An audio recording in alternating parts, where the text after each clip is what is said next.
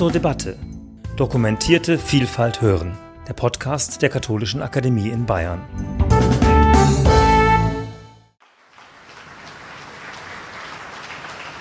Meine sehr verehrten Damen und Herren, der große jüdische Religionsphilosoph Martin Buber berichtete einmal davon, dass er in den 1920er Jahren von einem Institut für Philosophie in Amsterdam den Plan zu einer Akademie erhalten habe, deren Aufgabe es sein solle, Wörter spirituellen Wertes für die Sprache abendländischer Völker zu schaffen. Offenbar war vor 100 Jahren bereits spürbar, was uns heute noch weit mehr bedrängt. Unser Bedürfnis nach Religion bedarf der Artikulation und auch die Tradition der Weltreligionen droht in der Vergangenheit zu versinken, wenn wir nicht im Gespräch mit ihr bleiben. Obwohl Buber diese Sorge teilte, fiel seine Antwort überraschend nüchtern aus. Nicht der Gebrauch neu angefertigter Wörter sei zu lehren, sondern der Missbrauch der großen alten Worte zu bekämpfen. Das heißt, die Sprache unserer Zeit sollte die großen Worte der Vergangenheit nicht verwerfen, sondern immer wieder aufs Neue in ein angemessenes Verständnis überführen. Heute befassen wir uns mit einem Begriff, der einen solchen Prozess besonders nötig hat, mit dem Begriff der Erlösung. Alle, die einmal versucht haben, einem 14-jährigen Firmling zu erklären, warum der Tod Christi am Kreuz vor 2000 Jahren seine Erlösung sein soll, und zwar so zu erklären, dass er es nicht nur aufsagen, sondern auch innerlich äh, sich zu eigen machen kann. Alle, die das mal versucht haben, wissen, was ich meine. Irgendwie hat sich die Wirklichkeit unter unseren Glaubensaussagen hinweg entwickelt. Nehmen Sie nur die ganz zentrale Frage Erlösung wovon? Über Jahrhunderte hinweg stand die Sorge um das eigene Seelenheil im Jenseits im Mittelpunkt und die Erlösung von Schuld hatte das lebensweltlich viel direktere Motiv der Erlösung von Leid völlig überlagert. Und die Sorge um die sündigen Täter konnte lauter ertönen als die Sorge um die leidenden Opfer. Nun haben sich die Probleme insgesamt verschoben, unter denen Menschen heute leiden, von denen sie sich Erlösung erhoffen. Ohne einen existenziellen Ansatzpunkt aber schwebt die Lehre seltsam in der Luft. Wir wollen heute Abend über neue Zugänge zum Thema ins Gespräch kommen. Und dazu begrüße ich sehr herzlich Herrn Dr. Eugen Drewermann, der wie kaum ein anderer seit Jahrzehnten daran arbeitet, diese Thematik zu durchdringen, zu verstehen und zu beschreiben, was in uns Menschen vorgeht, worunter wir leiden, welchen Mechanismen und Strukturen des Bösen wir ausgesetzt sind, erliegen und sie oft zugleich gegen unseren Willen noch verstärken. Erlösung als Ausweg aus dem Teufelskreis der Angst ist zu einem seiner Lebensthemen geworden, dessen Quintessenz er uns heute komprimiert in einer Stunde darlegen wird. Liebe Gäste, das klingt so selbstverständlich und doch wissen wir alle, dass Eugen Drewermann einen harten Konflikt mit der Kirche auszutragen hatte, in dessen Zuge weite Teile der Kirche, auch die katholischen Akademien, die Auseinandersetzung mit ihm gescheut haben, statt in einen Austausch unterschiedlicher Meinungen einzutreten. Die Älteren unter Ihnen mögen sich vielleicht erinnern, dass auch hier in der Akademie vor fast 30 Jahren schon einmal eine Veranstaltung zur Theologie Drewermanns stattgefunden hat, allerdings die ohne ihn selbst durchgeführt wurde. Anhand der kurzen Korrespondenz darüber, die wir noch im Archiv gefunden haben, kann ich die Hintergründe gar nicht mehr genau rekonstruieren. Und das muss vielleicht auch gar nicht sein, aber so viel möchte ich doch heute Abend sagen. Es war ganz sicherlich kein Ruhmesblatt für diese Akademie, dass es ihr damals trotz ihrer Unabhängigkeit nicht gelingen wollte, über die Theologie Eugen Drewermanns auch mit ihm persönlich ins Gespräch zu kommen. Heute haben wir ihn hier, um ihn über eines seiner Lebensthemen anzuhören und dann mit ihm darüber ins Gespräch zu kommen. Lieber Herr Dr. Drewermann, danke, dass Sie unsere Einladung angenommen haben und schön, dass Sie da sind.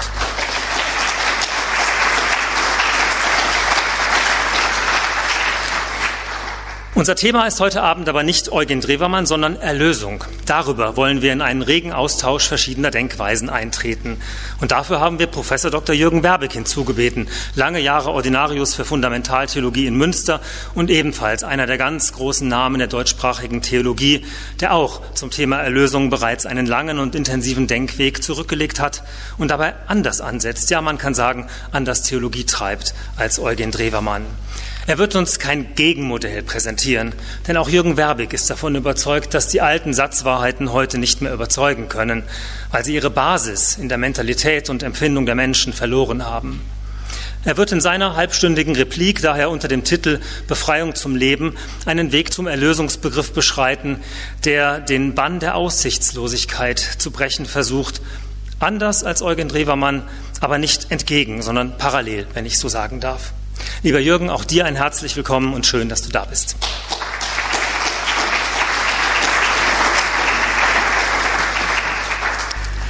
Ja, nun aber genug der Vorrede. Herr Dr. Drewermann, das Rednerpult der Katholischen Akademie in Bayern gehört Ihnen.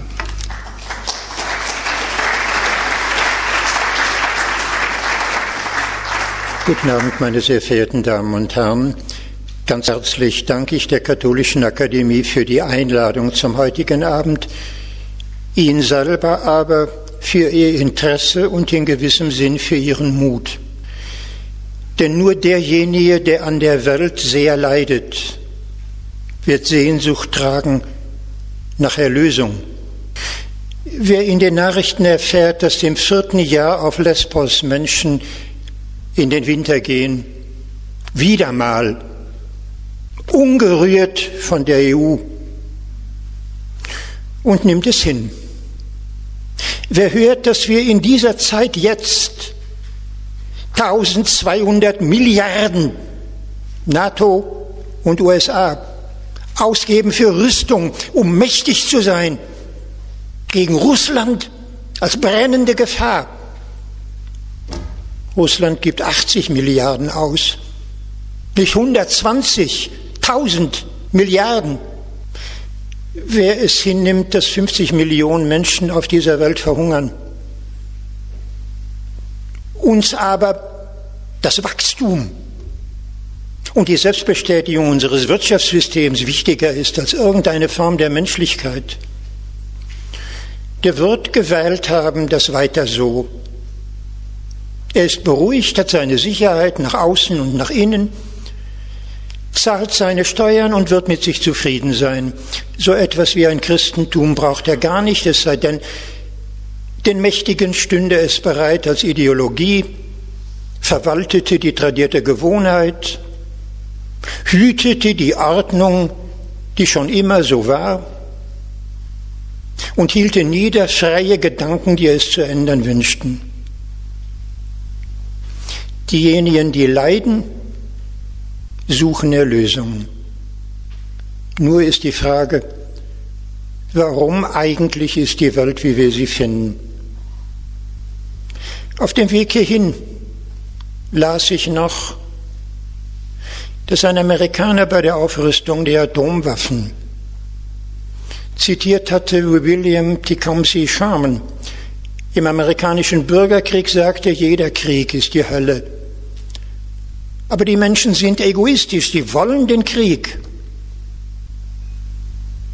Da irrt man sich bis heute. Kein Mensch will das Grauen über Menschen. Und bei einigem Nachdenken wäre man auch nicht damit einverstanden, dass heute Werbepersonal der Bundeswehr in die Schulen kommt, um 16-jährigen Mädchen beizubringen. Es wäre ganz normal zu lernen, wie man Menschen tötet. Oh ja, Mädchen können auch Panzer fahren, können Bomber lenken. Und das muss man können, das ist verdienstvoll. Wer mit solchen Aussagen leben kann, braucht keine Erlösung. Wer damit nicht leben kann, beginnt die Welt zu sehen mit Jesu Augen, aus der Perspektive der am Boden liegenden, gequälten, erniedrigten, der Menschen, die nicht mehr weiter wissen. Und er begreift plötzlich, warum das Johannesevangelium sagt, die Welt, in der wir leben, ist gekennzeichnet von drei Hauptwörtern. Finsternis, Lüge und Tod. Das können wir übersetzen. Finsternis ist, man sieht die eigene Hand nicht mehr vor den Augen, man weiß nicht mehr weiter. Man ist verzweifelt. Man ist am Ende. In allen Formen der Psychologie lässt es sich durchdenken, durcharbeiten. Und man begreift, was Lüge heißt. Stimmt irgendetwas, was uns gesagt wird von oben nach unten, wofür man das Grauen anrichtet? Hat es je einen Krieg gegeben ohne manifeste Lüge? 2003 im Irak. Jeder weiß, es war gelogen. Aber nun haben wir Hunderttausende von Toten. Seit 2001 haben wir sieben islamische Länder angegriffen und die Menschen zu Hunderttausenden fliehen. Wohin wissen sie nicht, aber zu uns dürfen sie nicht.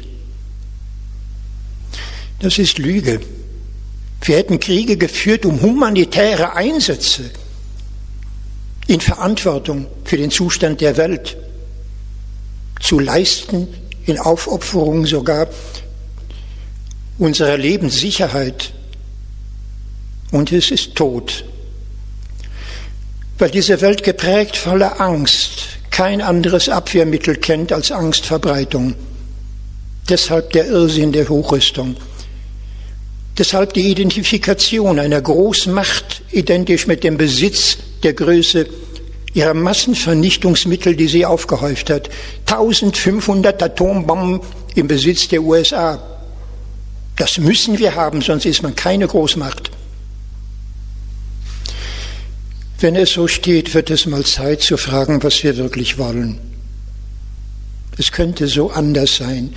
Jeder spürt das in seinem Herzen. Sie schlagen die Bibel auf im zweiten Kapitel des ersten Buches Moses, um genau zu sein vom Vers 4b bis 25. Das ist die Erzählung, wie die Welt aussähe, wenn sie ein Paradies wäre. Das könnte sie sein. Es wird beschrieben, wie wir sind. Das eine, Staub der Erde sind wir, in das Gott sein Odem gehaucht hat. Damit könnte man leben. Martin Buber, der gerade erwähnt wurde, hat eine kleine Geschichte erzählt, wie ein Rabbi es seinen Schülern erläutert, wer wir als Menschen sind. Und meinte, ihr solltet zwei Zettel bei euch haben. Auf dem einen mag stehen, nur Staub der Erde sind wir. Auf dem anderen, aber Gottes Odem atmet in mir. Wenn immer euch der Haar versticht und ihr droht, hochmütig zu sein, nehmt ruhig den Zettel, auf dem steht, nur Staub der Erde bin ich. Aber wenn ihr bis in den Staub hinabgedrückt euch fühlt und ihr habt nicht mehr die Kraft hochzukommen, nehmt den Zettel, auf dem steht, Gottes Odem atmet in mir. Merkwürdig, wie Gott den Menschen schafft in der Einzahl und er lernt bei seiner eigenen Kreatur etwas, das er als Schöpfer offenbar nicht hat wissen können. Für einen Menschen ist es nicht gut, allein zu sein. Wir können nicht glücklich sein ohne die Ergänzung in einem anderen Menschen. Aber nun braucht man Geduld für den Umweg den Gott für Adam einrichtet. Wir kämen eigentlich ganz leicht darauf. Es muss eine Frau her für einen Mann in Einsamkeit. Aber zunächst beginnt Gott damit, die Tiere zu erschaffen. Mich hat das zu der ein wenig ironischen Exegese verleitet, anders könne es nicht gehen. Nur ein Mann, der mindestens gezeigt hat, wie er mit einem Tier poetisch, sensibel, pfleglich, rücksichtsvoll, einfühlend umzugehen verstünde, könnte in den Stand versetzt werden, eine Frau an seiner Seite zu finden. Sonst nicht. Die Theologen vermuten, dass wenn Adam den Tieren Namen gibt, dass die Ausdehnung des Typischen des Homo sapiens bedeutet Herrschaftswissen. Man hat für etwas einen Namen wie eine chemische Formel und dann kann man damit arbeiten. So ist es nicht gemeint. Die Nähe zu den Tieren hat so viel Tröstliches. Arthur Schopenhauer wusste das, obwohl ein Atheist. Deshalb sind uns die Haustiere, schreibt er, so nah, weil wir bei ihnen lernen können, was Gemütlichkeit ist. Dieser Tage noch schilderte mir eine Frau, wie sie darüber traurig ist, dass ihr Kätzchen überfahren wurde von einem Auto. Es fehlt ihr. Es ersetzt keinen Menschen, aber es ist etwas Lebendes. Man schließt es ins Herz und ist nicht mehr ganz allein. Und von der Frau gilt, dass Adam in ihr sich selber entdeckt. Diesmal, sagt er, ist sie's. Genau wie ich, bis auf den Unterschied, sie ist eine Frau und kein Mann. Und man darf nackt sein voreinander, ohne sich zu schämen. Wenn dies die Welt wäre, hätten wir alles, um glücklich zu sein. Nur, Es geschieht das, was die Theologen als das Erlösungsbedürftige bezeichnen, die sogenannte Erbsünde. Um zu verstehen, was gemeint ist, müssten Sie von all dem, was Sie gerade hörten, abstrahieren, indem Sie den Hintergrund, auf dem das alles sich so fügt, für einen Moment außer Acht lassen. Wie wenn es denn wäre. Wir wüssten nicht, dass es eine Macht gäbe hinter aller Welt, die wirksam wäre. Rilke konnte das mal sagen. Du musst nicht warten, bis Gott zu dir geht und sagt, ich bin. Ein Gott, der seine Stärke eingesteht, hat keinen Sinn. Da musst du wissen, dass er in dir wirkt. Und wenn dein Herz dir glüht und nichts verrät, dann schafft er drin dieses Empfinden, getragen zu sein, geborgen zu sein, gemeint zu sein, berechtigt zu sein, erwünscht zu sein, ist der Hintergrund, der diese Welt bewohnbar machen könnte, glücklich machen könnte. Das wäre, was wir erkennen könnten als das Gute. Dieselben Zustände sind statt eines Segens ein reiner Fluch. Trennen wir uns von diesem Hintergrund, abstrahieren wir von Gott hören wir in unseren Tagen nur noch das, was man unseren Schulkindern beibringt in den MINT-Fächern Mathematik, Informatik, Naturwissenschaft, Technik. Der Mensch ist aus Staub, das kann man sagen. Im Biologieunterricht lernen unsere Zwölfjährigen, dass wir Menschen Kohlenwasserstoffkettenmoleküle sind mit einer begrenzten Verschleißzeit. In der Replikation der Zellen werden die Telomere irgendwann ausfransen, die Reproduktion fehlerhaft. Nach einer gewissen Zeit ist der Tod das sichere Ergebnis. Staub der Erde. Was ist der Mensch? fragte Immanuel Kant gegen Ende des 18. Jahrhunderts. Unsere Naturwissenschaftler wüssten es. Zwei Prozent maximal in unserem Genom unterscheiden uns vom Schimpansen. Wir sind genauso wie die Tiere. Nur eigentlich viel schlimmer, weil sich der präfrontale Kortex über das limbische System, das Säugetiergehirn geschoben hat und alles ins Unendliche treibt. Mann und Frau, ja gewiss. Aber der Patriarchalismus. Wenn wir nicht mehr lieben können, oder uns nur noch gebrauchen im Austausch von Lustbefindlichkeiten, verschwindet die Achtung, der Respekt. Und dann kommt das Schamgefühl hinzu. Was sind wir wirklich? Muss man dem anderen nicht verbergen, wie man sich wirklich fühlt? Wer könnte schon auf Instagram posten, wer er ist, wenn er einen Partner sucht? Die Welt ist Lüge, sagten wir gerade, aber nur so kommt man voran. Wer sagen würde, was er wirklich von sich meint, könnte der ehrlich hoffen, dafür geliebt zu werden.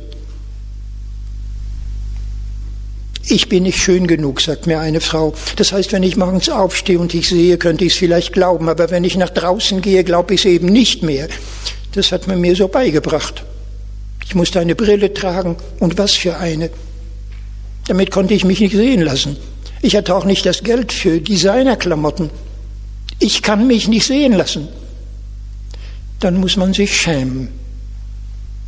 Und wie kommt es von dem einen zum anderen? Es genügt, dass sie das Vertrauen verlieren. Das macht in der Bibel ein mythisches Wesen, die Schlange.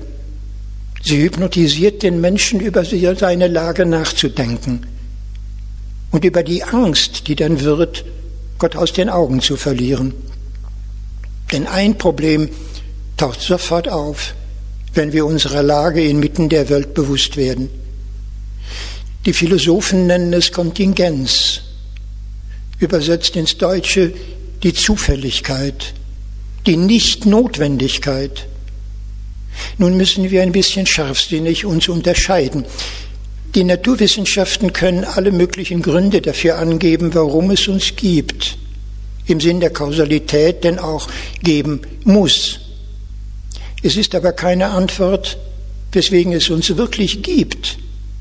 Alle die Gründe, die wir kausal aneinanderreihen, um in der Evolution den Weg zum Homo sapiens sapiens zu finden und darin dann noch zu ihrer eigenen Persönlichkeit, sind eine Menge von Zufällen so gehäuft, dass es keinerlei Vorhersehbarkeit gibt. Würden wir auch nur den Weg der Evolution sechs Millionen Jahre zurückentwickeln, zum Status ungefähr des Ramapithecus und dann wieder vorspulen. Alles Mögliche käme dabei zustande, aber niemals mehr wir. Es sind reine Zufallswege und das lernen auch unsere Schulkinder. Es gibt keine Planung, keine Zielvorgaben, keine Absichten. Es gibt eine Gemengelage von Zufall und Notwendigkeit. Und was bedeutet das jetzt für uns selber?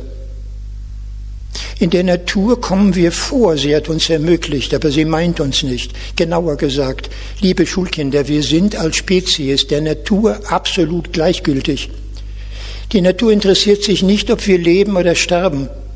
Für sie ist das eine Frage des Energiehaushaltes. Ein Nullsummenspiel. Energie, erster Hauptsatz der Thermodynamik, kann weder im All vermehrt noch vermindert werden. Alles andere ist der Natur egal. Ob unser Planet in 4,5 Milliarden Jahre zugrunde geht, in der Selbstausdehnung der Sonne zu einem roten Riesen, in wenigen Abständen, ein paar Parsec schon im Weltraum, ist das ein Ereignis ohne Bedeutung. Ob es uns gibt oder nicht, ist egal.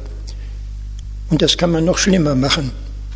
Wir empfinden sich nachdenklich gewordene Menschen mit der Bilanz. Es gibt dich zwar, aber geben muss es dich überhaupt nicht. Ein Mann, der darüber sein ganzes Leben konzipiert und konstruiert hat, war Jean-Paul Sartre. Für ihn in L'être et le néant, das Sein und das Nichts, endet das große philosophische Hauptwerk mit dem Bemerken, wir Menschen sind der Wille, wie Gott zu sein. Sartre weiß, dass das nicht geht. Das wäre ein An und für sich Sein vollkommener Geschlossenheit. So fest wie ein Stein, so konsistent wie ein Baum. Das widerspricht dem Denken, dem Bewusstsein, dem Nullabstand, den ein denkendes Wesen von sich selber hat. Es ist absurd, aber Menschen müssen es versuchen. Wenn wir nur Staub sind, Kohlenstaub sind, dann müsste es gelingen, mit einem Überdruck denselben Staub zum Diamanten zu pressen, eine Kostbarkeit daraus zu erschaffen. Und das wäre die eigentliche Aufgabe des Menschen. In Le Mot, für das er den Nobelpreis bekommen sollte, schreibt Sartre mal in seiner Autobiografie, wie er sich erlebt als überflüssig. Er ist noch ein kleiner Junge, als im Hause seiner Eltern ein Empfang gegeben wird. Und da stehen sie jetzt vornehm gekleidet, in der besten, adrettesten Form, mit Champagnergläsern in den Händen, unter Lüstern, die den Raum beleuchten, und man hält die Rede zum Empfang. Für ihn, den kleinen Jean-Paul, der gelangweilt dazwischen steht, interessiert sich niemand, ob er da ist oder nicht. Egal. Er kommt nicht vor. Aber man erwähnt bei der Begrüßung einen gewissen Monsieur Simonon. Er wird erwähnt, obwohl er gar nicht da ist. Er wird erwähnt, weil er vermisst wird, weil er fehlt. Und dann schreibt Sate mit der ganzen Energie eine Jugenderfahrung, die sein Leben prägen wird. An diesem Abend beschloss ich, der Menschheit zu fehlen, wie Wasser und Brot. Das heißt, man müsste sich notwendig machen. Will sagen, andere abhängig machen. Man müsste etwas leisten, das unverzichtbar mich selber auszeichnet, so dass man mich gar nicht mehr wegdenken könnte. Die Theologen haben es leicht. Sie sagen, der Mensch ist zum Sünder, zum Erbsündigen geworden, weil er sein wollte wie Gott. Und dann wissen sie es gleich. Das ist Hochmut. Das ist Stolz. Das ist prometheischer Frevel. Davon kann überhaupt die Rede nicht sein. Absolut werden müssen Menschen, die in sich selbst zerfallen, die wissen, dass sie die Konsistenz, die sie brauchen würden, niemals aufbringen.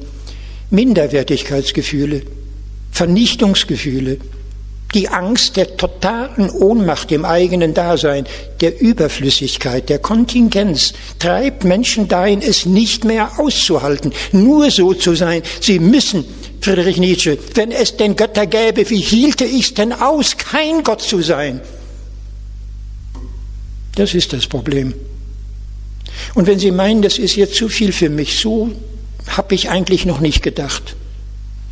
Setzen Sie ein Stück herunter in Ihr eigenes Erleben womöglich oder von Menschen, die Sie kennen. Nehmen Sie ganz simpel. Ein Jungen, ein Mädchen, das erlebt, was Millionen Menschen in Deutschland erleben. Man ist groß geworden in der DDR, hat 89 den Kapitalismus begrüßt als die Erlösung von der Diktatur.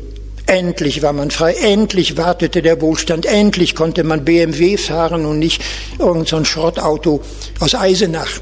Alles würde besser werden. Dann kam die Treuhand, kaufte es leer, aber bis dahin hatten Menschen geglaubt, sie müssen tun, was im Westen gesagt wird. Unternehmer werden, investieren, Kredite aufnehmen, den Fortschritt ankurbeln, Wachstum für die Wirtschaft. Alles war voller Hoffnung und die Enttäuschung der Ruin. Fantasieren wir uns die Geschichte genauso ins Ruhrgebiet oder wohin immer im Norden oder Süden der Republik. Nehmen wir an, es kommt ein Kind in diese Welt hinein. Es erlebt mit Mal die Sorge der Eltern. Der Mann hat sich übernommen, das fühlte er. Er kann den Schaden, aber der eingesetzt hat, nicht wieder beheben. Was könnte ein Mädchen tun, das sieht, wie es dazu geht? Sie finden es abends um 8 Uhr mit dem Besen in der Werkstatt des Vaters. Es müsste sich nützlich machen. Geduldet werden wenigstens. Das Problem aber wächst sich aus. Der Vater neigt zum Alkohol vor lauter Verzweiflung. Die Mutter entfremdet sich ihm. Die beiden haben manchmal Streit. Dann sehen Sie das Mädchen hockend vor der Tür, hinter der die Mutter weggegangen ist. Wann wird sie wiederkommen? Kommt sie überhaupt wieder? Sie haben eine Siebenjährige, die sich verantwortlich macht für das Leben ihrer Eltern, um überhaupt Eltern zu haben. Sie haben vor sich jemanden, der weiß, dass er nicht nur überflüssig ist, sondern geradewegs schädlich. Dass es mich gibt, belastet die Eltern. Ganz einfach. Ich bin ein Kostenfaktor für die Eltern und ich muss wieder gut machen, dass ich existiere. Sie kennen das aus den Märchen der Brüder Grimm, die Geschichte von Hänsel und Gretel. Da hören die Kinder jede Nacht, wie die Eltern sich darüber unterhalten. Die Kinder sollen in den Wald gehen und da bleiben, sagt die eigene Mutter. Und der Vater sagt, das können wir nicht machen. Und die Frau schreit ihn an, dann schnitzt doch sofort die Sargnägel. 50 Millionen Menschen verhungern auf dieser Welt. Und da drin werden Kinder groß. Mit dem Gefühl, besser wäre es, es gäbe sie nicht. Sie haben keine Berechtigung zum Leben. Und was ist dann zu tun? Niemand will da wie Gott sein, niemand ist ungehorsam, weil Gott dies und das gesagt hätte. Alles taucht ein in ein Getriebe der Angst. Und was von Gott noch übrig bliebe, beschreibt die Bibel sehr schön oder sehr grausig. Man sieht nur noch zwei Wächterengel am Paradieseseingang mit einem zuckenden Flammenschwert. Ein Gott, der straft, der vertreibt, der ausgrenzt, ist das letzte Bild, das die Menschen noch begleitet und Fellröcke, um den eingetretenen Schaden abzumildern. Wie kann man damit leben? Ich sagte vorhin, es besteht alles in einem unglaublichen Verzweiflungskrieg gegen die Angst, indem wir Angst verbreiten. Aber davor gelagert ist noch ein ganz anderes, ein Ringen um die Selbstachtung, um die Begründung der eigenen Existenz als notwendig gegen das Dauergefühl, kontingent zu existieren. Was kann man tun? Ich habe in der theologischen Literatur kein einziges Mal bisher Zweifel gehört an dem, was die Bibel unmittelbar im vierten Kapitel der Genesis wirklich schreibt. Den ersten Kindern Adams und Evas. Unmittelbar als erste Handlung fällt ein, zu opfern. Im besten Kommentar zur Genesis steht, dass das ein kultureller Fortschritt ist. Die Religion wird so begründet, die Priester werden so eingesetzt für das Opfern. Eine große zivilisatorische Fortschrittleistung muss man darin sehen. Sie müssten schon in die chinesische Literatur des Taoismus greifen, um zu lesen, nur wenn man das lebendige Holz zerteilt, kann man daraus Opferlöffel schnitzen. Es ist unmöglich, dass die Menschen im Paradies einen Gott gehabt hätten, den man mit Opfern versöhnen müsste. Was passiert da? machen wir es bezogen auf unsere Welt zum Einfachen, weil man uns beibringt, die Kain- und Abel-Geschichte en Detail, privat, individuell, zu repetieren und zu repetieren. Unseren Kindern wird man beibringen, mit spätestens sieben Jahren beim Schuleintritt, vielleicht schon in der Kita, Kita ist ein gutes Wort. Man darf nicht mehr sagen Kindergarten. Da hätten Kinder ja aufwachsen mögen wie Blumen. Behütet. Romantik. Kita ist kurz, treffsicher und man kann Chipkarten anlegen, um die Ausbildung später beim Eintritt in die Schule zu optimieren. Und das müssen wir. Mein liebes Mädchen, mein lieber Junge, der Ernst des Lebens beginnt beim Schuleintritt. Und jetzt pass auf. Nur wenn du aufpasst, kommst du später auf eine höhere Schule und dann pass auf. Nur so kommst du zur Universität und pass auf. Und wenn du schließlich einen Arbeitsplatz hast, sei fleißig und streng dich an, denn nur so kommst du höher und das musst du tun. Du musst mit 14 und 15 Jahren daran denken, wie du mit 75 Jahren deine Rente sicherst. Man vernutzt unser ganzes Leben mit Leistungsansprüchen.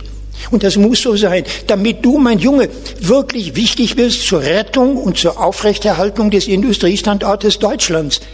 Man will nicht Parasiten haben, nicht Faulenzer, nicht Nichtskönner, Alkoholiker, Drogenabhängige, das ganze Gesochse. Man will Leute, die wissen, was sie wollen, die fleißig sind, die tüchtig sind, die ihr Leben vergeuden, indem sie aufhören zu leben. Fremdbestimmt, wie Marionetten von außen geformt, aber ohne Zweifel vielleicht erfolgreich, begrüßenswert, gute Steuerzahler, gute Bürger, rechtschaffen, alles in Ordnung, nur von sich selber vollkommen entfremdet. Man könnte denken, ja, was sollen wir denn sonst noch machen? Wir sind überflüssig, wir sind vielleicht schädlich, wir müssen uns dann doch nützlich machen, wenigstens und Anerkennung gewinnen. Das Problem liegt simpel darin, dass wir ganz sicher neben uns einen anderen haben der es genauso macht. Und plötzlich werden die beiden einander zu Konkurrenten. Das Sonderbare, bis dahin ist vieles an dem anderen neben uns lobenswert, anerkennenswert, liebenswert. Aber jetzt taucht er ein in das Feld der Konkurrenz. Jetzt muss ich ihn bekämpfen dafür, dass er gut ist, liebenswert wäre, mehr als ich. Das ist Konkurrenz. Er oder ich, entweder oder. Das Problem der Kain- und Abel-Geschichte ist ein ganz normales, für die Theologen rätselhaft, weil sie kaum ahnen, welche Realität beschrieben wird. Gott schaut an das Opfer Abels, der Schafhirten, sieht aber nicht an das Opfer Kains. Ich will jetzt nicht über den Kulturunterschied von Ackerbau und Viehzucht reden. Entscheidend ist das Gefühl kein Ansehen zu haben. Kein hat alles getan, was er konnte. Er hat das Beste abgeliefert von der Frucht des Feldes, die er beackert hat. hat es nicht einmal für sich selber genommen, sondern auf den Altar gelegt, damit der Fettdampf und der Rauch emporsteigen möge in die Nase seines Gottes, der immer ambivalent ist. Aber wenn ich ihn füttere, wenn ich ihm alles gebe, was er braucht, wenn ich es mir vom Munde abspare, vielleicht dann habe ich ein Ansehen. Nichts hat er. Neben ihm ist ein anderer.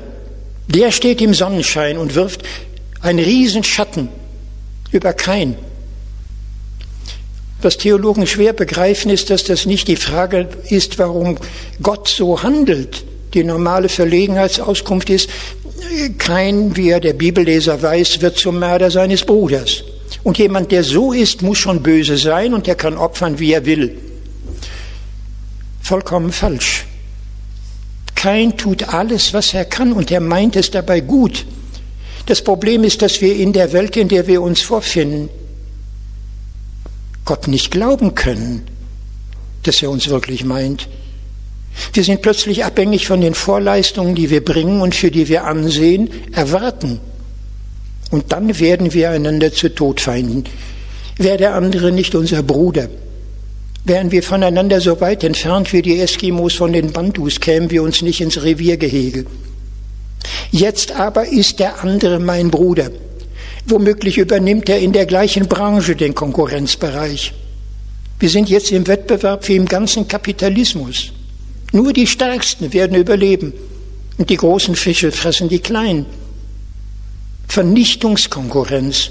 Darauf basiert unsere gesamte Wirtschaftswelt. Ganz normal. Das ist der Fortschritt sogar. Kommt die Flut in den Hamburger Hafen, wird sie alle Schiffe heben. Vor allem die Champagnerkorken derer, die daran verdienen, die darunter ersaufen, können uns egal sein.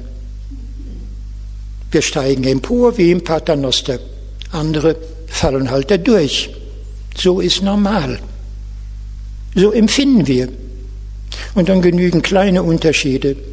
Das eine Mädchen ist zwei Jahre älter als sein Geschwister, kann also mehr, hat frühere Freundschaften, steht im Schatten.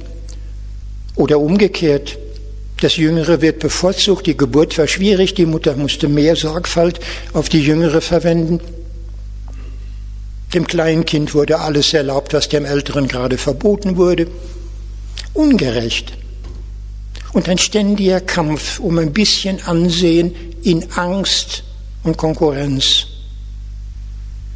Jetzt bräuchten wir eine andere Bibel. Unbegreifbar, dass wir eine Gesamtausgabe haben von Protestanten und Katholiken, ein wirklich langes Werk. Kommissionen haben darüber hergearbeitet. Ich muss Herrn Bude recht geben. Würde man nur Martin Bubers Übersetzung nehmen zu den Texten, von denen wir jetzt reden, wir hätten zwei entscheidende Aufschlüsse. Das erste, Gott redet tatsächlich mit Kain anders als im Paradiese. Da redete er erst, als es zu spät war. Jetzt greift er ein. Und wenn Sie heute Abend etwas Wichtiges hören, das Sie mit nach Hause nehmen, wäre es dies. Gott redet im Hebräischen gerade nicht wie in der Einheitsübersetzung, in schönem Deutsch, grammatikalisch fließend. Ich versuche das mal so zu übersetzen, wie es hebräisch klingen würde. Warum dies kein, dass dein Angesicht fällt? dass du so vergrämt reinschaust. Nicht wahr? Wenn Gutes du, erheben, wenn aber Böses, die Sünde, am Eingang, ein Lagerer, du aber walte ihr ob. Das ist wie wenn Sie Gott sprechen hören auf einer zerkratzten Schallplatte. Und vor allem, es ist eine Rede, die ausschließlich im Bereich des Moralischen bleibt. Sie haben einen Gott, der die Probleme des menschlichen Herzens zu lösen sucht mit der moralischen Attitüde, beherrsche dich. Das ist, was Sie bei jedem Strafprozess hören. Gerade heute steht in Wuppertal eine Frau vor Gericht, die seit den Monaten der Untersuchung nicht geredet hat. Sie hat von sechs Kindern fünfe getötet und mit dem sechsten sich selber töten wollen. Für die Psychiatrie kein Problem. Sie hat einen geordneten Haushalt geführt. Sie wusste, was gut und böse ist. Sie wusste, was sie tat. Sie ist voll schuldfähig. Der Verteidiger kann mutmaßen, sie sei vielleicht missbraucht worden als Mädchen, könnte ja sein. Der zweite Gutachter wird erklären, die Frau hat alles konsequent gemacht. Sie hat den Haushalt, wenn er anfing, immer bis zu Ende durchgezogen. Jetzt hat sie sich vorgenommen zu töten, dann macht sie es konsequent. So ist sie. Hat irgendjemand nötig zu verstehen, was in einem Menschen vor sich geht, der zum Mörder wird? Dem alles zu viel wird? Am Tag, als es geschah, der dritte Mann, den diese Frau geliebt hat, zu lieben versucht hat, das Bett gewechselt mit der Nachbarin. Irgendwann ist es zu viel. Mich kann keiner lieben und ich mich auch nicht. Und für meine Kinder habe ich alles getan und mich geopfert. Irgendwann muss Schluss sein. Das ist die Welt, wie wir sie kennen. Das Furchtbare ist, die Gottesrede kann überhaupt nichts Besseres bewirken, als sie an Schlimmem anrichtet. Kein versucht, sich zu beherrschen. Und das ist, was Sie nur bei Buber lesen und was in der Einheitsübersetzung wieder vertan wird. Als wenn in der hebräischen Bibel stehen könnte, was will. Wörtlich steht da, da sprach kein zu Abel, seinem Bruder. Das wird übersetzt, er redete. Dann ist es verwischt, weil Jome heißt aber nicht redete. Sprach. Jetzt müsste man wissen, was hat er denn gesagt? Steht aber nicht da. Es gibt Vermutungen. Unten finden Sie Konjekturen. Lasst uns aufs Feld gehen, könnte kein gesagt haben. Das Problem bestand schon bei der Herausgabe der tiberiensischen Punktation um 800 nach Christus. Das Entscheidende, man versucht miteinander zu sprechen und hat nichts mehr zu sagen. Kein Wille sich beherrschen, möchte den Konflikt mit seinem Bruder austragen. Und es geht nicht. Und jetzt brauchen sie Buber. Denn der übersetzt an dieser Stelle völlig korrekt. Nicht und dann, als sie auf dem Felde waren, sondern aber dann, als sie auf dem Felde waren. Aufstand kein gegen Abel, sein Bruder, und mordete ihn. Da ist die ganze Auseinandersetzung bis zum Explosiven gestaut, weil ja kein sich beherrschen soll, obwalten soll. So entsteht der erste Mord.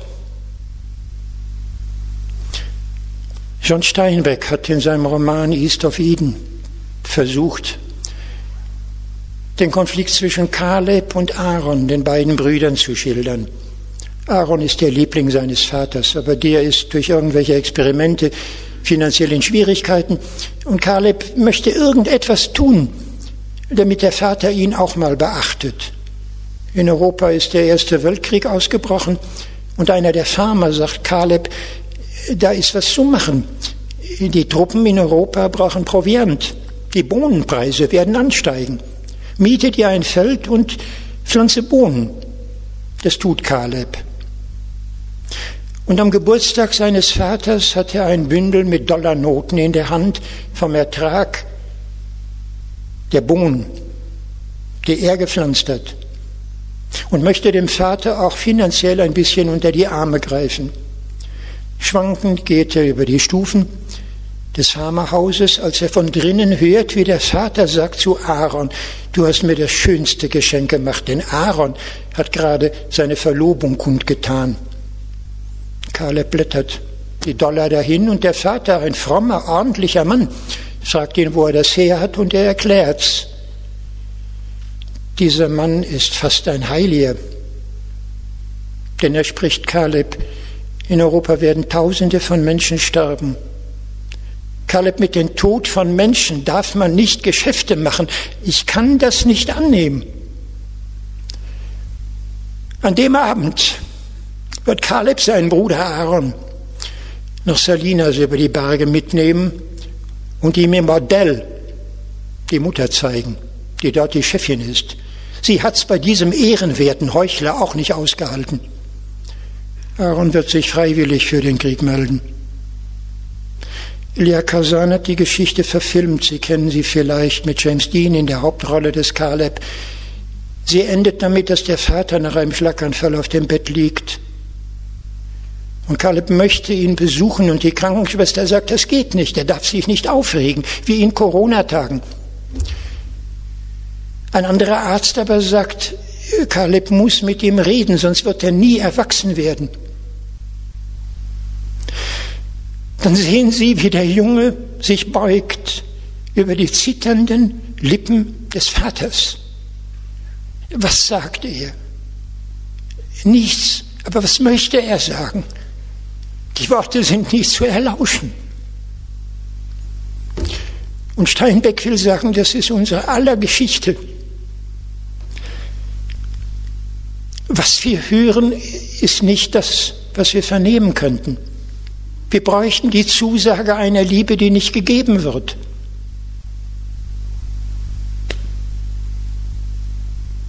Kaleb am Totenbett des Vaters. So leben wir jenseits von Eden. Ich muss noch dabei sagen, es wird so weitergehen. Gott wird keinen beschützen, dass sie nicht jeder beliebige totschlägt. Man sollte im Weißen Haus wirklich einmal die Bibel lesen dann wäre die Todesstrafe verboten. Die steht nur in Genesis 9, aber eben nicht in Genesis 4. Sie ist nur eine Weiterentwicklung des Wahnsinnszustandes der Angst in der menschlichen Geschichte. Aber sie wird sich so weiterentwickeln. Gott sagt, wer dir etwas antut, kein, den werde ich siebenmal bestrafen. Das ist zu wenig in einer Welt der Angst, wo jeder des anderen Mörder sein könnte, wo wir leben, wie Thomas Hobbes es gesagt hat, der Krieg aller gegen alle. Deswegen überhaupt erst haben wir einen Staat, damit er ihn weiterführt auf einer höheren Ebene zum Frieden der Bürger, über die er wacht.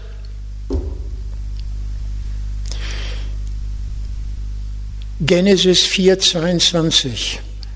Das ist noch dasselbe Kapitel im ersten Buch Moses haben Sie einen Mann, der das Problem auf die Art löst, wie die ganze Weltgeschichte es getan hat.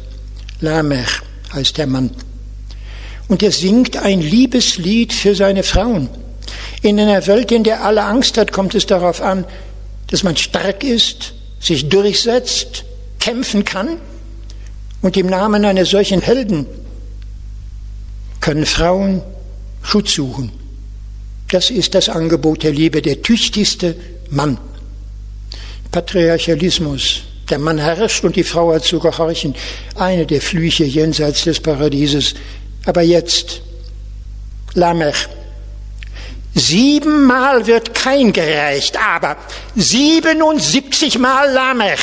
Für jede Strieme, für jeden Schlag. Exzessiv. Und unsere ganze Politik bis heute, diese Paranoia des Lamech, nur der Stärkste, nur der Grässlichste, der Grausamste, mit den größten Bomben. 100.000 Tote in wenigen Sekunden. 8.15 Uhr am 6. August 45, das ist nicht genug. Wir brauchen nicht eine Uranspaltbombe, wo die Neutronen, die abstrahlen, eine Kettenreaktion anrichten und das Material begrenzen. Wir brauchen die Energie der Sonne auf der Erde, wie fusionieren wir aus Tritium und Deuterium, Wasserstoff zu Helium, dann haben wir eine Energie, die physisch unbegrenzt ist. Auf dem Bikini-Atoll 1952, jetzt sind wir die Größten, die potenziellen Massenmörder, die nicht zu überbieten sind. Das ist so sexy, dass man die Bademode der Nacht benennt, bis heute. Für Frauen. Wunderbar zum Jubeln. Wie werden wir diese Welt los? Was Erlösung sein müsste, hoffe ich, ist klar geworden bei zwei, drei Passagen Bibellektüre. Aber was Jesus tut, den wir den Erlöser nennen, ist der Kern im Ursprung von allem. Er bekämpft nicht mehr die Angst an den Symptomen. Ich habe Angst, darum mache ich dir noch viel mehr Angst, damit du mir nichts tust, indem ich dir drohe, was ich alles tun würde, wenn du mir was tust. Aus dieser Blutmühle müssen wir irgendwann heraus. Aber Jesus gibt der Bibel recht, es fängt alles damit an, dass wir auf Gott nicht mehr vertrauen können. dass Gott uns ambivalent wird, dass wir uns einbilden, nur mit Opfern ihn versöhnen zu können. Dieser Kern der ganzen Theologie, mit der sogar erzählt wird, dass auch Jesus geopfert wurde für unsere Sünden und dann konnte Gott uns vergeben, ist genau der Irrtum, den Jesus mit seiner ganzen Botschaft nivellieren will. Einen solchen Gott gibt es nicht. Ein Strafgott, ein Todesdrohenden, einen immer ambivalenten, im günstigsten Falle von Vorleistungen abhängigen, versöhnungsbedürftigen, dieser Albtraum von Gott muss den Menschen aus der Seele gestreichelt werden, dass sie sich wiederfinden. Keine Strafe mehr im Himmel. Ein Gott, der vergibt, bedingungslos, voraussetzungslos. Ist das zu glauben? Wir müssen das Neue Testament aufschlagen und Sie finden es ganz genauso. Das Markus-Evangelium ist noch keine zwei Kapitel alt. Da bringt man zu Jesus einen Gelähmten, und Jesus scheint zu begreifen, dass man mitunter die Kraft, in den Sonnenaufgang zu gehen, sich überhaupt zu bewegen, nicht mehr hat unter der Last von Schuldgefühlen. Nebenbei gesagt wird das ein ähnliches Problem, mit dem die Psychoanalyse anfing. 1895, eine Frau, die gelähmt gebracht wurde zur Berggasse 19, aber nicht somatisch krank war. Die Motorik, die Sensorik, alles war in Ordnung. Seelisch war ein Widerspruch, der nicht zu lösen war. Was Jesus tut, ist nicht zu sagen, wie sonst, nimm die Bahre und geh nach Hause, sondern deine Sünden sind dir vergeben. Das ganze drückende, quälende Schuldgefühl weggenommen. Und zwar absolut. Kein Bibelleser weiß, was dieser Mann getan hat aber dass er am Leben gehindert wird durch eine Last, die vor Gott nicht sein muss, das spürt Jesus.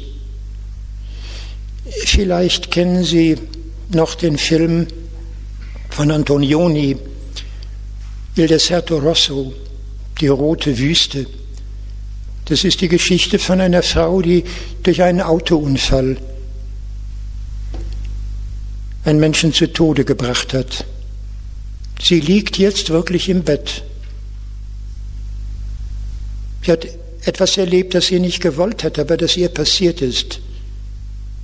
Darf man noch Auto fahren, wenn es die Möglichkeit ist, dass so etwas geschieht? Ist es nicht ständig so, dass uns, solange wir leben, irgendetwas Unheimliches und Ungeheuerliches geschehen könnte? Die Frau träumt mitunter. Sie wäre auf einer einsamen Insel am Horizont vorbeiziehen, die weißgesetzten Segel der Schiffe, Pinguine spielen in ihrer Nähe.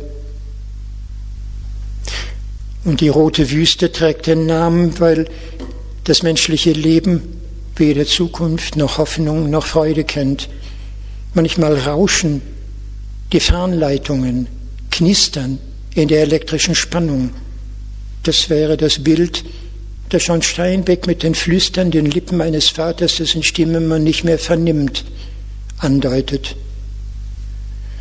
Und der Junge dieser Frau ist tatsächlich gelähmt. In der Angst seiner Mutter gibt er sein Leben ab. Mechanisches Spielzeug, aufgezogen oder elektrisch betrieben im Raum, ändert am Zustand gar nichts mehr. Was geschieht mit der unbedingten Zusage, deine Schuld ist dir vergeben?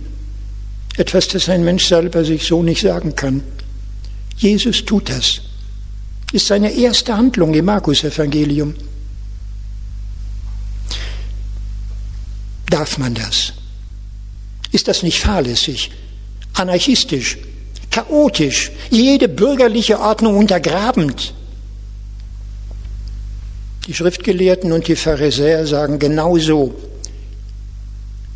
Was fällt ihm ein, Sünden zu vergeben, was nur Gott kann? Und die Antwort Jesu ist, dass dem Menschensohn wieder ein theologisches Problem, diese Macht verliehen ist. Damit ist die Auskunft, Jesus konnte das, aber was Jesus meint mit Menschensohn, Barnachar sind wir selber. Menschen, weil wir Menschen sind, fehlbare Menschen und nur leben können von Vergebung, hat Gott uns bevollmächtigt, anderen alles zu vergeben, was sie brauchen. Es ist das Ende der ganzen Bestrafungsjustiz. Am Anfang der Bergpredigt kann Jesus das sagen. Wenn eure Vorstellung von Gerechtigkeit sich nicht gründlich unterscheidet von den Vorstellungen der Schriftgelehrten und der Pharisäer, werdet ihr ins Himmelreich nie kommen. Werdet ihr Gott überhaupt nicht verstehen. Dies ist die Grundlage von allem. Vergebung. So wie sie gelernt haben, als Kinder zu beten. Lieber Vater, alles musst du uns vergeben, weil wir sonst nicht leben könnten. Und wir versprechen dir hiermit, allen alles zu vergeben. Ich weiß in der Kürze der Zeit kein besseres Beispiel Ihnen vorzustellen als eine kleine Szene des russischen Dichters Fjodor Michailowitsch Dostojewski, eines Autors, der die christliche Botschaft, wie mir scheinen will, auch aus eigener Not so tief begriffen hat, wie ich es in keiner anderen Lektüre je gefunden habe. In dem Roman Rodion Raskolnikow oder Schuld und Sühne geht es um den Wahn eines jungen Mannes, der sich vorkommt als laus, als überflüssig, lästig, seiner Mutter auf der Tasche liegt. Seine eigene Schwester ist gerade dabei, sich zu verkuppeln an einen Jurastudenten oder schon ausgebildeten Juristen, nur um ihm sein Studium zu bezahlen. Das alles ist so scheußlich, so ekelhaft, dass er napoleonische Träume gewinnt. Man müsste rücksichtslos genug sein. Man müsste sich das Recht zusprechen, Kakerlaken und Läuse zu zertreten. Und solche gibt es doch, die Pfandleiherin, die ihm das Geld abnimmt, damit er wenigstens ein, zwei Tage Essen hätte. Verdient die zu leben. Stark ist jemand, der wie Napoleon 600.000 Mann der Grande Armee gegen Moskau ziehen lässt und kaum kommt jemand davon zurück. Beim Untergang der Armee spricht er in Wilna ein Toast aus. Das sind die Helden der Geschichte. Das ist 19. Jahrhundert, das ist 20. Jahrhundert. Das ist das 21. amerikanische Jahrhundert. Und dann müssen wir genauso sein. Raskolnikow ist ein Verzweifelter, ein sehr sensibler dem nachts träumt wie ein Pferd von einem grausamen Kutscher, als es ausgerutscht ist auf der vereisten Fahrbahn, niedergeschlagen wird. Und er fleht den Vater an, Paputschka, Sie schlagen das Pferd. Genau das wird er selber tun mit einer Axt. Aber bevor das geschieht, trifft Raskolnikow in einer Kaschemme einen Mann, der betrunken vor sich hin murmelt. Marmeladow hat an diesem Morgen noch seine Tochter Sonja, die gerade 16 Jahre alt ist und als Dirne mit ihrer Schande das Geld ihres betrunkenen Vaters verdient, die nötigen Kopeken abgenommen. Und dieses Mädchen mit den tauben, treuen Augen hat sie ihm gegeben. Hab ich denn je auf dem Grunde dieses Bechers etwas anderes schauen wollen als meine Schande, murmelt Marmeladow. Ein Schwein wie ich, kreuzigen soll man mich. Und die Leute in der Kaschemme sagen, altes Maulmensch, wer wird dich kreuzigen? Aber eher wie manchmal im Alkohol, die Lier fährt einfach fort. Wenn er kommen wird, alle zu richten, wird er sagen zu den Guten und den Ordentlichen, geht ein in die Hallen, die ich euch bereitet habe. Aber dann wird er sagen, jetzt kommt her auch ihr. Mörder, Huren, Bettler, Säufer, kommt her auch ihr. Und die Gerechten und die Ordentlichen werden sagen, aber Herr, Sie tragen das Antlitz des Viehs, warum berufst du denn diese? Und er wird sagen, deshalb ihr Guten und Anständigen, berufe ich gerade diese, weil kein einziger von denen je hat glauben können, dass er dessen würdig sei. Dann werden alle alles verstehen. Dann werden alle, alle verstehen, dein Reich, Herr, komme.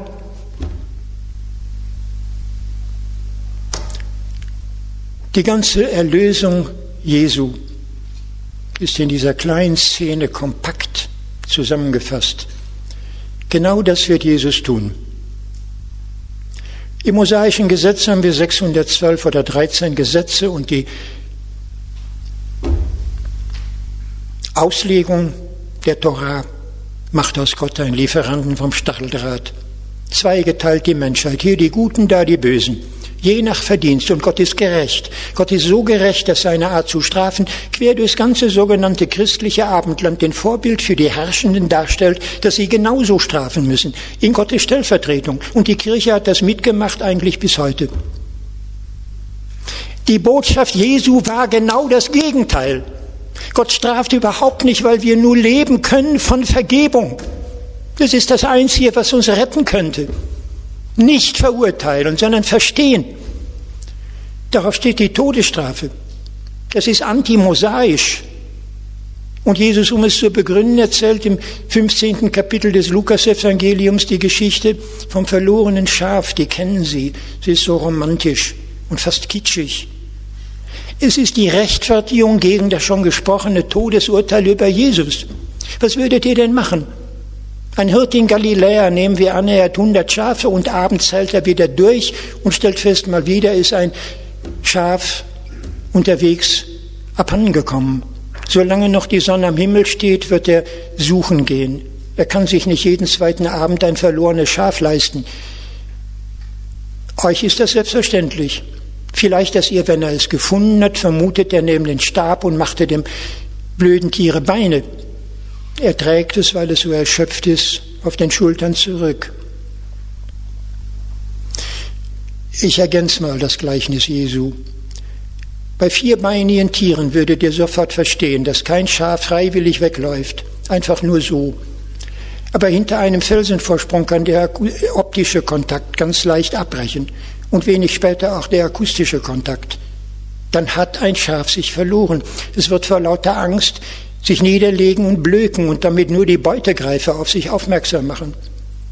Käme nicht der Hirte es zu suchen, wäre es, weil es verloren wurde, in seiner ganzen Existenz verloren. Das hebräische Wort dafür ist Abad, Abadon. Bei Schafen würdet ihr es verstehen. Aber bei Menschen hindert euch die Einbildung vom freien Willen. Wenn Menschen Böses tun, freiwillig. Und dann müssen sie bestraft werden. Und dann haben wir Gesetze im Namen Gottes, im Namen des Sinai-Bundes, im Namen des auserwählten Volkes. Dann werfen wir mit Steinen auf die Ehebrecherin. Keiner hat sie umgebracht. Das Volk selber hat sich reingewaschen mit ihrem Blut. Sie ist das Opfer für unsere Unschuld. So will das Gott. Und Jesus sagt, ihr habt keine Ahnung, nicht mal von den Tieren, geschweige bei den Menschen. Bei zwei Beinern seid ihr sofort dabei, den Stacheldraht auszufahren, Gefängnisse zu öffnen, mit der Peitsche draufzuschlagen, abzuschieben. Aber Menschen sind viel ärmer dran. Und wisst ihr, wie lange das dauern könnte, bis ihr findet den Ort, an dem sie sich verloren haben? Das ist Verstehen. Alles verstehen, nachdenken, nachgehen herausfinden, einfühlen, bis man dort anlangt, wo der andere sich wirklich befindet. Verstehen ist ein wunderbares Wort, mit der Perspektive des anderen in die Welt schauen und zu begreifen. Und dann kann es lange dauern, den anderen auf den Schultern zurückzutragen. Jahre kann das dauern. Praktisch geübt wird es in jeder Liebe, die tief genug geht, um den Hintergrund noch einmal durchzuarbeiten. Notfalls, ersatzweise, mit mäßigem Anspruch das, was wir Psychotherapie nennen. Mir liegt über alles daran zu sagen, die Botschaft Jesu ist nur als eine therapeutische, heilende zu verstehen. Gegen Angst Vertrauen, Selbstvertrauen, der Wunsch akzeptiert zu werden, das wäre das Wichtigste. Wäre Jesus kein begegnet, hätte er ihm gesagt, wahrscheinlich dein Fehler ist doch nicht, dass es deinen Bruder Abel gibt. Und Gott ist nicht so, wie du glaubst. Er sieht dich nicht an. Dir kommt das nur so vor, weil es scheinbar deinem Bruder besser geht. Er steht im Licht, keine Frage. Aber du solltest statt in die Horizontale im Konkurrenzvergleich auf deinen Bruder zu schauen, die Augen richten zum Himmel.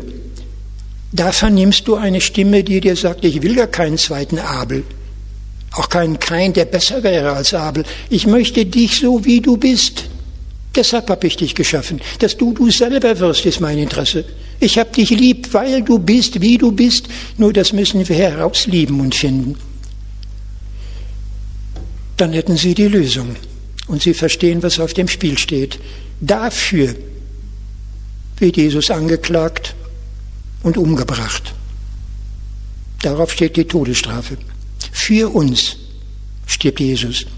Nicht um Gott ein Opfer beizubringen, sondern damit wir endlich von der Vorstellung des strafenden Gottes Abschied nehmen. Und wir bräuchten keine Angst mehr. Rilke hat mal die Nacht in Golgotha auf seine Weise als Verzweiflung sich vorgestellt und dabei beschrieben, wie wir es empfinden würden, wenn es keinen Gott mehr gäbe unsere Normalität, die gerade Jesus durchschreiten wollte. Er ging hinauf unter dem grauen Laub und legte sein Gesicht, bedeckt mit Staub, tief in das Staubigsein der heißen Hände. Nach allem dies, und dieses war der Schluss, warum denn willst du, dass ich sagen muss, du bist, und kann dich selber nicht mehr finden. Ich finde dich nicht mehr. Nicht in mir, nein, nicht in dem anderen, nicht in dem Stein. Ich finde dich nicht mehr. Ich bin allein. Ich bin allein mit aller Menschengram, die ich mit dir zu lindern unternahm, der du nicht bist. O namenlose Scham, Später erzählt man, dass ein Engel kam. Warum ein Engel? Nein, es kam die Nacht.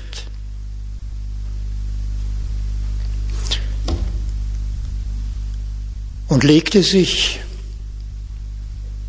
in all die Bäume. Die Jünger regten sich in ihren Träumen.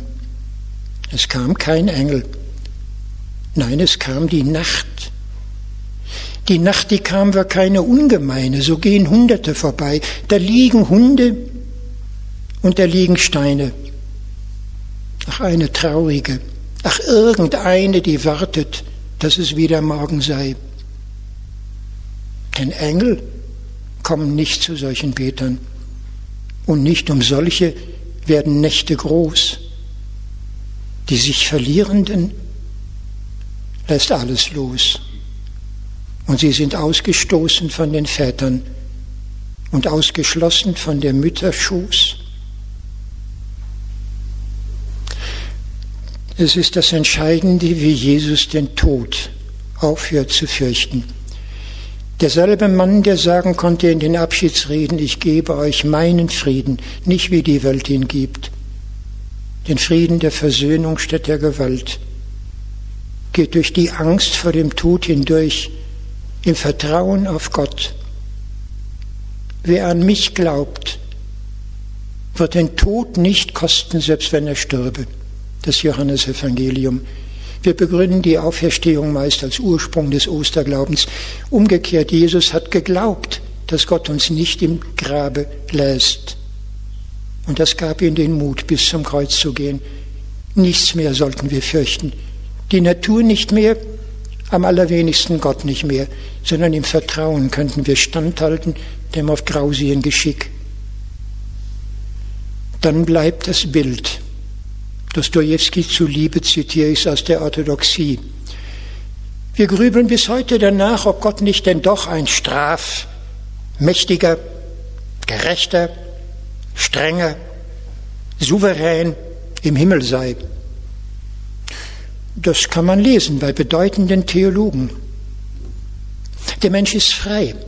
Transzendentale Freiheit, indem er endgültig über sich entscheiden kann. Und wenn er sich gegen Gott entscheidet, was ja die Hölle ist, dann hat Gott Respekt vor der Freiheit, die er geschaffen hat und wird das nicht mehr revidieren. Glauben Sie, dass Menschen die Liebe verweigern können, die Gott ist, und handeln dabei frei? Glauben Sie im Ernst, so sind die Menschen Außer Sie hätten sie so beschrieben wie bei Jean-Paul Sartre eben, dann ist die Liebe nur ein Wechsel im Sadomasochismus. Man fürchtet die Nähe der anderen.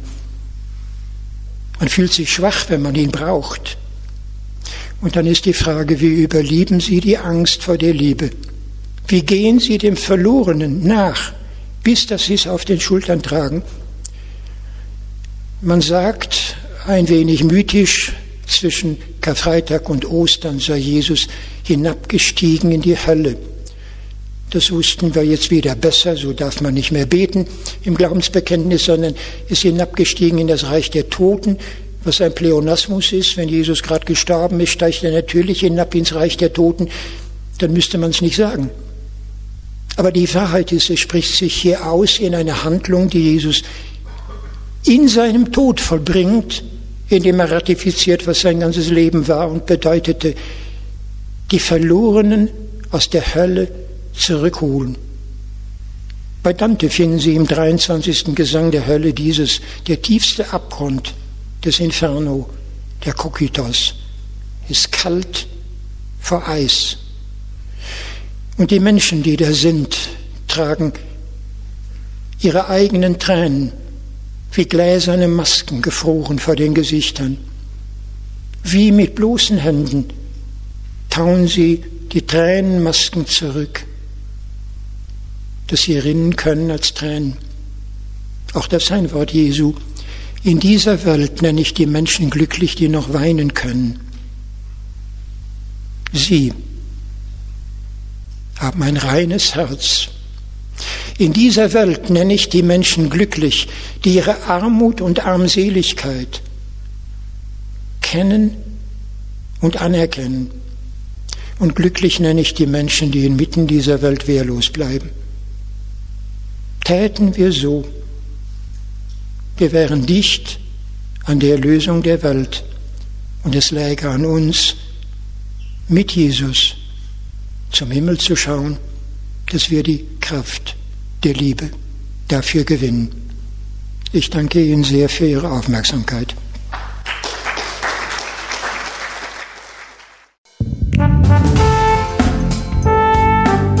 Sie hörten zur Debatte Dokumentierte Vielfalt hören, der Podcast der Katholischen Akademie in Bayern.